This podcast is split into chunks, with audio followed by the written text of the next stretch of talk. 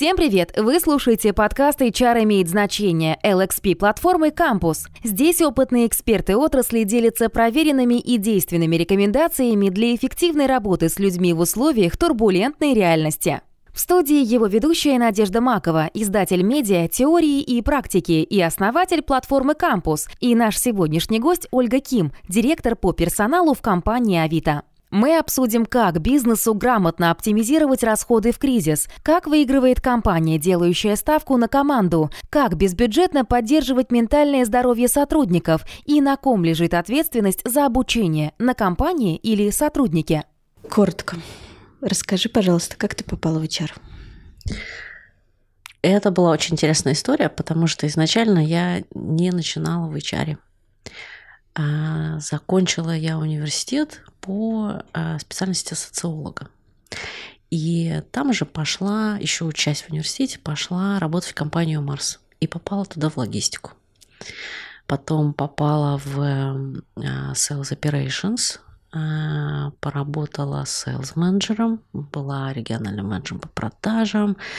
И все это было очень увлекательно. И в какой-то момент я поняла, что для моей карьеры хорошо бы посмотреть себя в роли TND.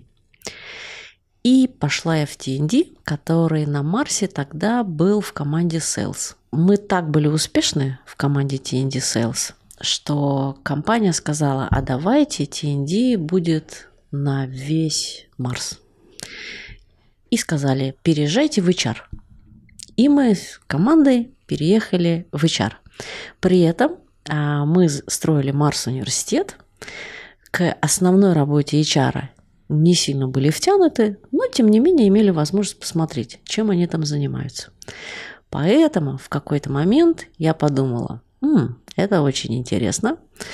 И тут э, один мой очень хороший знакомый предложил мне уйти из компании Марс в его компанию э, HR-директором. И вот так я пришла на так называемый General HR. Что тебе показалось интересным? Мне показалось интересным, что на самом деле э, э, у HR может быть очень разная роль. С одной стороны, можно быть администратором, убеждаться, что трудовое право в порядке, что в трудовых книжках все хорошо записано. И это действительно такой HR-администратор. С другой стороны, HR может быть сервисом, чтобы действительно все работало, чтобы все было вовремя, чтобы менеджеры были укомплектованы а, и офисы построены, в общем, все было хорошо. А, с третьей стороны, HR может быть партнером. Когда HR начинает думать вместе с менеджером, а на самом деле какие цели и задачи есть на долгую перспективу, какая должна быть тогда под это организация, а, какие нужны люди, где они должны быть и так далее. То есть это уже такой более глубокий разговор с возможностью влиять на эффективность структуры, которая работает, и на культуру, которая есть, потому что получается, что а, невозможно без культуры строить долгосрочно успешные команды. А есть ипостась, когда ты HR-дизайнер – когда ты на самом деле можешь быть дизайнером среды. Конечно, ты не один, ты по-прежнему вместе с менеджментом, но когда ты можешь э, подумать, а какие тут могут работать системы, которые в людях поднимают все самое хорошее, и когда эти системы работают на ту самую эффективность, которая нужна, и которые воспроизводят те качества в человеке, которые необходимы для победы. И тогда ты становишься со-дизайнером среды. И вот мне кажется, что когда э, я весь этот опыт свой смотрю, я понимаю, что вот я в разных э, местах э, смотрела под разным углом, и вот это разнообразие ипостаси HR, оно такое прекрасное этим.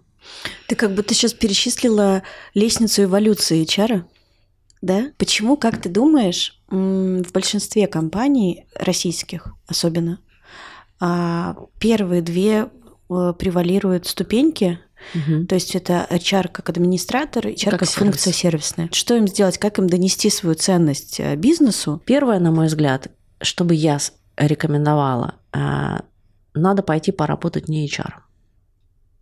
Потому что то ведь это же вопрос языка, да, то есть какой аргумент и какие аргументы э, ты можешь дать менеджменту, как ты можешь понять, а что там за на самом деле проблемы, а, чтобы потом преломить их и сказать, вот я как HR бизнес-партнер могу предложить такую повестку. Вот моя сильная рекомендация пойти и поработать менеджером, не HR, потому что нужно залезть в тапки менеджмента и посмотреть, а какие там действительно проблемы. Вторая рекомендация – это ну или такое размышление, есть зависимость со зрелостью бизнеса, со зрелостью менеджеров. Потому что чем а, более зрелый менеджмент, а, он смотрит надолго, он шире понимает, а, какие законы работают в построении организации, то сам менеджмент, по сути, становится драйвером этой повестки, и тогда ему нужны соответствующие HR в виде бизнес-партнеров. И тогда, если говорить про нас, как мы на это можем повлиять, то это вопрос э, Отчасти мы нанимаем менеджеров, соответственно, мы должны посмотреть, а что у них со зрелостью. И, с другой стороны, мы можем влиять на эту зрелость, показывая те или иные примеры или опыты да, и практики для того, чтобы сами менеджеры превратились в HR. Если первое лицо в компании понимает, что ему нужна вот эта повестка, то он и создает этот запрос на бизнес-партнерство в HR. Мы тоже на это можем и влиять, и выбирать, да, то есть какие компании мы приходим, какие там люди. В большинстве случаев, когда я разговариваю с HR э, менеджерами, я вижу, что многие из них признают, что если в начале пути а, может быть, не признавалось это партнерство, но после того, как они поработали несколько лет, угу. когда менеджеры глядят назад они вдруг понимают, ага, на самом деле это вклад был большой.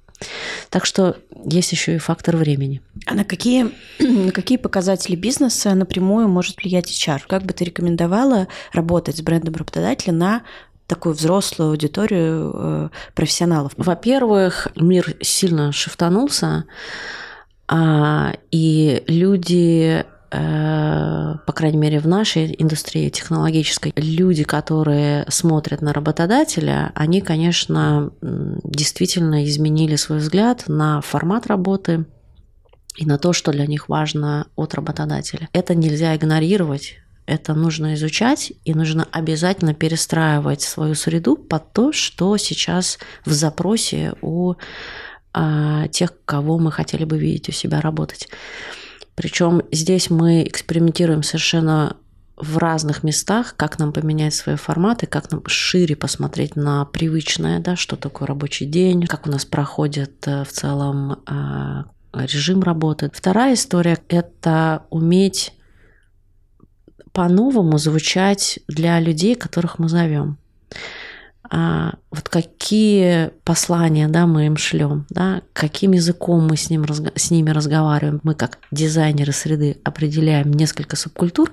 Под каждую субкультуру мы понимаем, что нужно разговаривать разным языком, как с текущими сотрудниками внутри, так и с теми, кто находится на рынке и которых мы хотели привлечь. Чтобы они себя услышали. Чтобы этом, они услышали себя. В целом, а, мы в Авито всегда были человекоориентированы, но сейчас я вижу, что это такой, в принципе, глобальный тренд. Э, персонализация послания, э, персонализация э, вот этого опыта сотрудника, да, который, который и в качестве кандидата, на самом деле, у тебя вначале проходит, и потом внутри, как с тобой разговаривает рекрутер, куда он тебе пишет, а как он говорит о том, а что есть у нас внутри Авито, какие у нас фишки, чем мы привлекательны, как потом после выставляется офер, в каких это форматах происходит, да, э, каким образом выстроен первый день, первые три месяца, первый год и так далее. Теперь, что важно людям, которые находятся в компании, да, и которые могут к нам прийти. Им как раз важно, умеет ли организация сама себя в этих, в этих вопросах балансировать. Могу ли я прийти в эту компанию о чем-то сказать и найти способ, как вообще об этом поговорить, быть услышанным. Есть ли в этой организации механизмы, которые а, а, при обнаружении какой-то проблемы могут сообща ее решать. Это и вопросы безопасности среды, и вопросы эффективности среды, и вопросы ее скорости изменения. Поэтому, вот, на мой взгляд, жив... если организация является живой, откликаемой системой, где люди могут договариваться, а если это вот такая компания, то в нее проще и людей взять, и, так сказать, не, не видеть, как они уходят. Если HR э, встает перед выбором а, защищать интересы бизнеса или интересы людей, то какую сторону он должен принять? О каком сроке эффекта мы хотим э, э, говорить? А, и если я понимаю, что какая-то краткосрочная материальная выгода при сокращении штатов или обрезании всех бюджетов, связанных там с обучением, бенефитами и так далее, а сейчас вот на повестке, но я понимаю, что в долгосрочной перспективе это создаст нам большие проблемы, то, конечно, мой вызов менеджменту будет про том, о том, насколько долгосрочно мы мыслим. Хотят ли они закрыть компанию через три месяца? Есть такая иллюзия, что если ты отрежешь себе, значит, какие-то мелочи у машины, то это, это вроде как еще машина. Ну, не знаю, там, мы хотим экономить, и мы скажем так, э, Дворники выкидываем, боковые зеркала выкидываем, брызговики выкидываем. Ну, вроде как едет же. Колеса-то остались. Колеса остались, да. Вот. Но вдруг оказывается, что а, рулить в такой и жить в такой машине захочется не каждому. И вдруг окажется, что все остальные автомобили-то нас обогнали, потому что во время дождя дворники у них сработали. А нам пришлось остановиться и руками вытирать стекло. Так что мне кажется, что есть еще вот эта иллюзия, что ну давайте вот эти косты отрежем, явно, э, явно нам станет от этого легче. Поэтому здесь, возможно, как раз нужно вести разговор о том, что у нас есть персонал а, и какой какая-то минимальная гигиена, да, поэтому лучше всю ее сохранить, но лучше, например, сделать меньшее количество стратегических задач, да, и тогда нужно не на, во всех бизнес-стримах просто по чуть-чуть отрезать, но в итоге испортить вовлеченность и настроение в каждом из бизнес-стримов, а лучше какой-то стрим вообще притормозить и ресурсы перекинуть на оставшиеся стримы.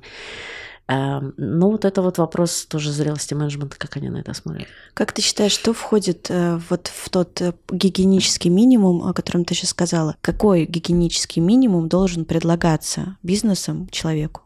А, я бы сказала так, что в каждом бизнесе надо посмотреть на ближайших конкурентов и отстроиться от них. В конечном итоге, если ты смотришь прагматично, тебе важно, чтобы а, сотрудники, которые выбирают и сравнивают, а вот это я могу получить в Авито, а это я могу получить где-то еще или в какой-то компании, да, чтобы они могли смотреть, на, э, чтобы э, менеджмент смотрел именно на конкурентный ландшафт. Поэтому гигиенический минимум отстраивать от конкурентов. Это шаг номер один. Шаг номер два – смотреть на перспективу, а, потому что если есть желание долгосрочно быть на рынке и выигрывать, это означает, что надо предложить на самом деле чуть больше, чем предлагают конкуренты. А тогда надо больше зарабатывать. А тогда вопрос э, устойчивости финансовой модели и вообще ее перспективности. Поэтому я бы посмотрела на долгосрочность финансовой архитектуры. То есть очень важно, чтобы бизнес понимал, что вот этот кост – который есть на конкурентоспособность за персонал, это часть PNL. Значит, ее так и нужно смотреть на это в, э, в перспективе. Ну, профессионалы... Что, что не, нельзя резать, на твой профессиональный взгляд? Вот прям когда и встает вопрос сокращения издержек, первое, что делают, там сокращают какие-то издержки на коммуникации внутренние, на обучение. Чем это может грозить бизнесу, на твой взгляд? Мне кажется, что полный фриз – это решение простое, я, я понимаю, как могут менеджмент сидеть, искать э, источники экономии и находить вот этот простой ответ, что давайте все, что кроме заработной платы, заморозим. Но, на мой взгляд, это недолговидный, да, такой недальневидный э, ответ. Э, я бы делала бы что-то более сбалансированное. То есть надо посмотреть на все статьи расходов, не только связанные с персоналом, и посмотреть, как там можно ужаться.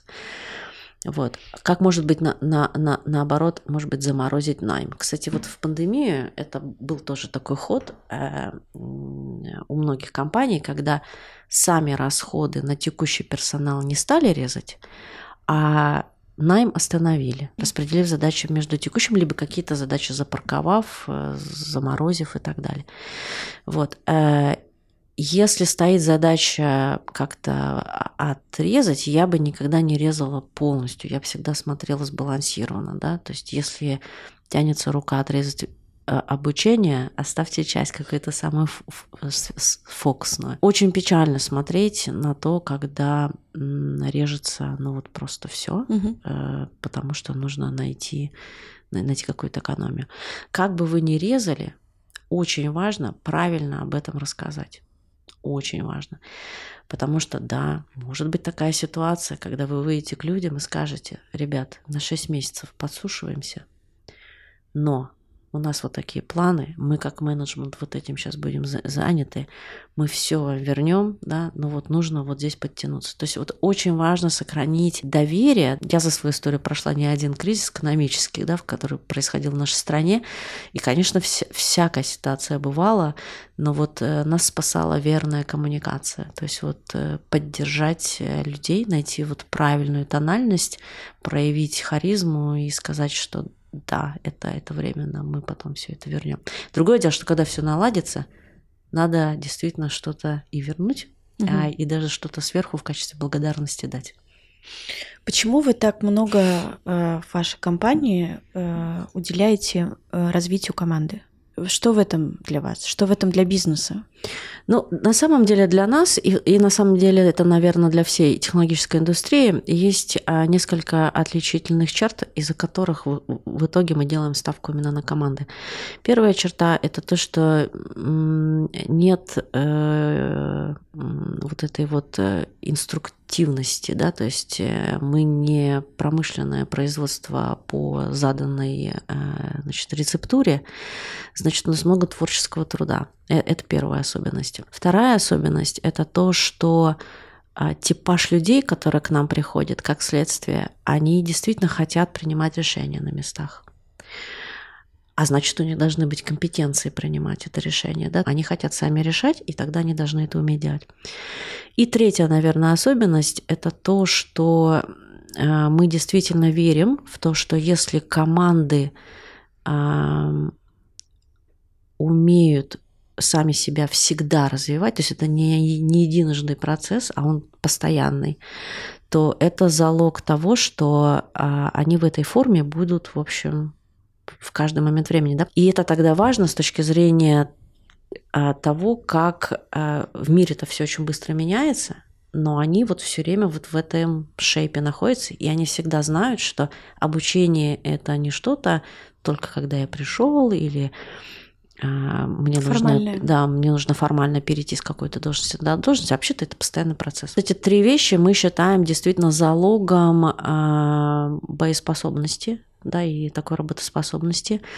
И то, что мы будем всегда на острие в нашем технологическом развитии, потому что ну, наш бизнес построен на развитии технологий. Как ты считаешь, ответственность э, э, развития, точнее, э, специалиста, это ответственность специалиста или работодателя?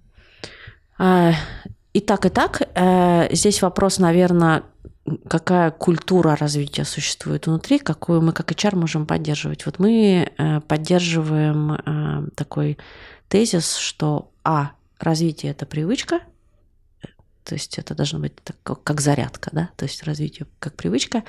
И второе – это то, что ответственность на человеке.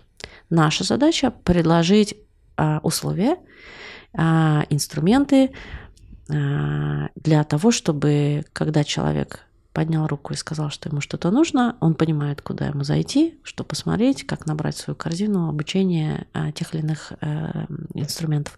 Поэтому на стороне HR мы смотрим то, чтобы существовали способы, на стороне сотрудника мы всегда говорим, вот это твое, сколько сможешь унести, неси. С чего начать? вот э, для строительства вот той самой пресловутой развивающей среды, ну или хотя бы системы какой-то системности в корпоративном обучении? А, ну, начать, наверное, можно с определения ожидаемого результата. А, а, вот такой вот такую формулировку хорошо бы покалибровать э, с, с менеджментом и сказать, давайте вот поймем, что мы будем считать в развитии хорошим результатом. Да? Вторая э, моя рекомендация будет понять, какой процент времени у менеджеров и у ключевых сотрудников э, будет э, выделен на то, чтобы поддерживать вот эту образовательную среду. Потому что если, скажем, нет еще какой-то широкой команды TND и не все есть желание решать с помощью внешних тренеров, это значит, что можно выделить какие-то внутренние ресурсы. Это могут быть менторы, это могут быть какие-то сотрудники в чем-то эксперты, которые э, и, и будет договоренность, что они какой-то процент времени будут выделять именно на активности, связанные с обучением. С этой точки зрения цель по развитию хорошо бы записать не HR, а в бонусную карту менеджеру. Потому что тогда менеджер будет понимать, это вообще-то его цель да, ему такую цель поставили. Вот это, наверное, такой третий момент, а он расставляет вот так вот роли, да, что, что если, если нужно это развитие. Если в первых трех пунктах явного понимания нет и согласия нет, по большому счету я бы рекомендовала HR покинуть эту компанию и посмотреть на другие компании, которые на самом деле по-настоящему хотят вложиться в развитие людей. Про найм поговорили, про развитие поговорили, про третий э, столб, не знаю, кит, да, удержание. И здесь я хотела про удержание, что спросить, как может работодатель в разумных пределах, не обладая какими-то безумными бюджетами, может быть, даже безбюджетно, поддерживать людей в текущем вот состоянии. Что делать с удержанием с точки зрения поддержки вот э, моральной там не знаю, со стороны работодателя? А, есть вещи, которые можно сделать без денег, но нужна воля.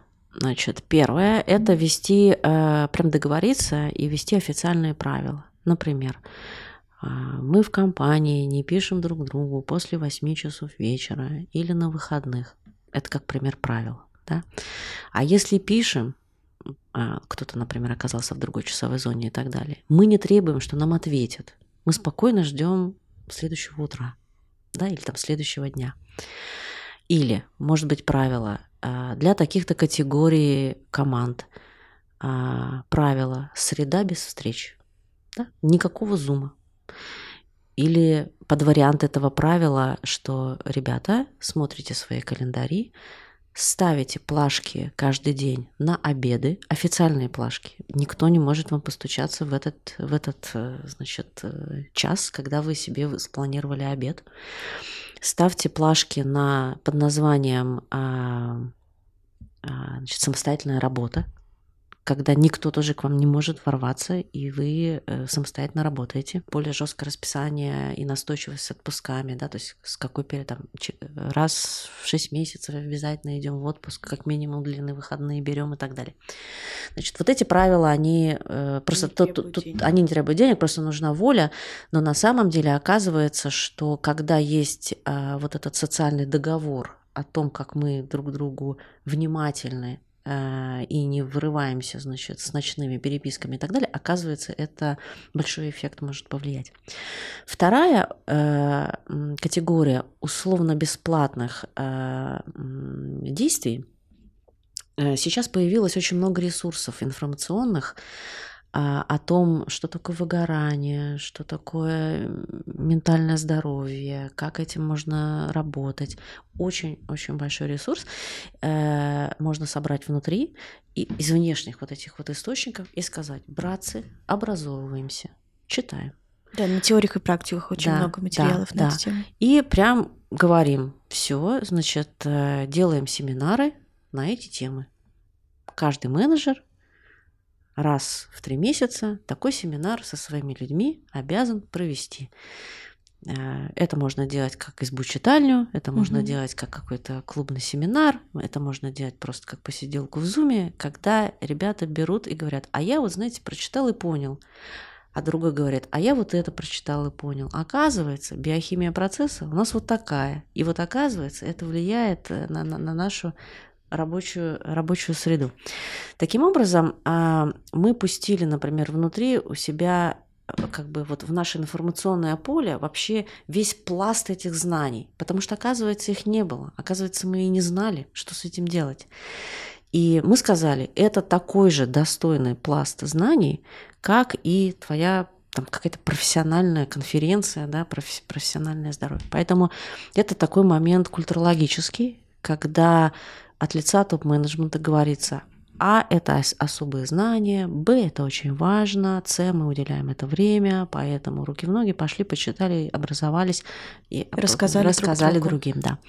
Это вот такая категория условно, условно бесплатных. Что э, может быть, конечно, уже более э, э, Э, затратно, это когда компания тратит деньги на то, чтобы приглашать внешних экспертов, когда э, компания тратит деньги на то, чтобы обеспечить вот эту вот медицинскую психологическую помощь, как мы сделали в Авито. Я бы действительно рекомендовала обратить внимание на первый э, Три, пункт, да, да, вот несколько пунктов, потому что а, они идут от посыла топ-менеджмента, и его просто очень важно подать.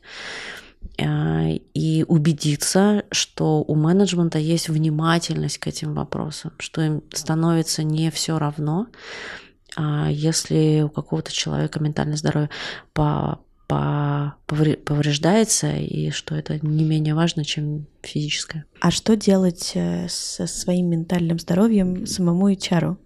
Потому что на самом деле человек, который отвечает за ментальное здоровье всей команды, как правило, да, сам ну, как сапожник без сапог. Да, на самом деле совершенно верно. А мы тоже не исключение. Команда сильно выгорела. А мы не избежали этой ситуации сапожника без сапог. Действительно, э, я могу поделиться, что я использовала. Я сказала, убейте в себе перфекциониста.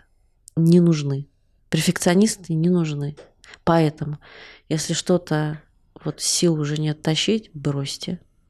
Если что-то вы понимаете, что по-хорошему какую-то задачу надо бы сделать, вот еще вот тут вот вишенка на торте, не надо.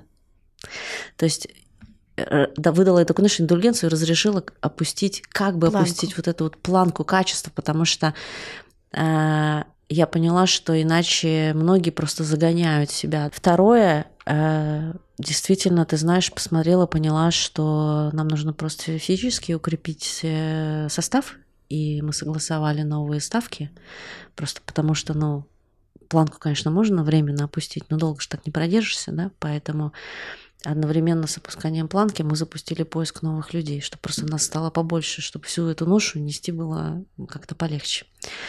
Вот. И э, третий, наверное, такой, знаешь, он такой очень философский аспект. Э, я ребятам часто это говорю своим мы не одним днем живем. Надо думать в долгую.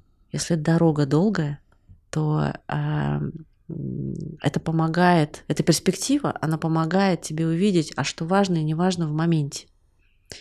И как-то пересмотреть свои приоритеты. Надо э, сохранить себя на долгую, длинную дистанцию. Поэтому мы тут марафонцы, а не, не спринтеры. Не так, что, знаешь, полгода проживем, а дальше хоть трава гори.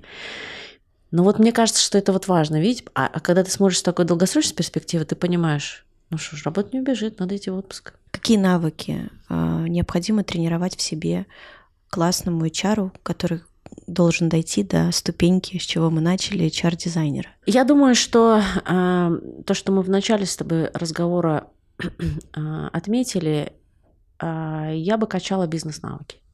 Да, то есть как раз не hr такие. То есть э, бизнес очень быстро развивается, нужно уметь его понимать. Угу. Да? То есть вот э, выделить время на то, чтобы понять, а как эта бизнес-функция работает вообще, какая угу. стратегия, а, как принимаются решения. Вот прям отправить себя на условную стажировку, стажировку. в какой-то в какой-то бизнес-отдел. Второй момент. Э,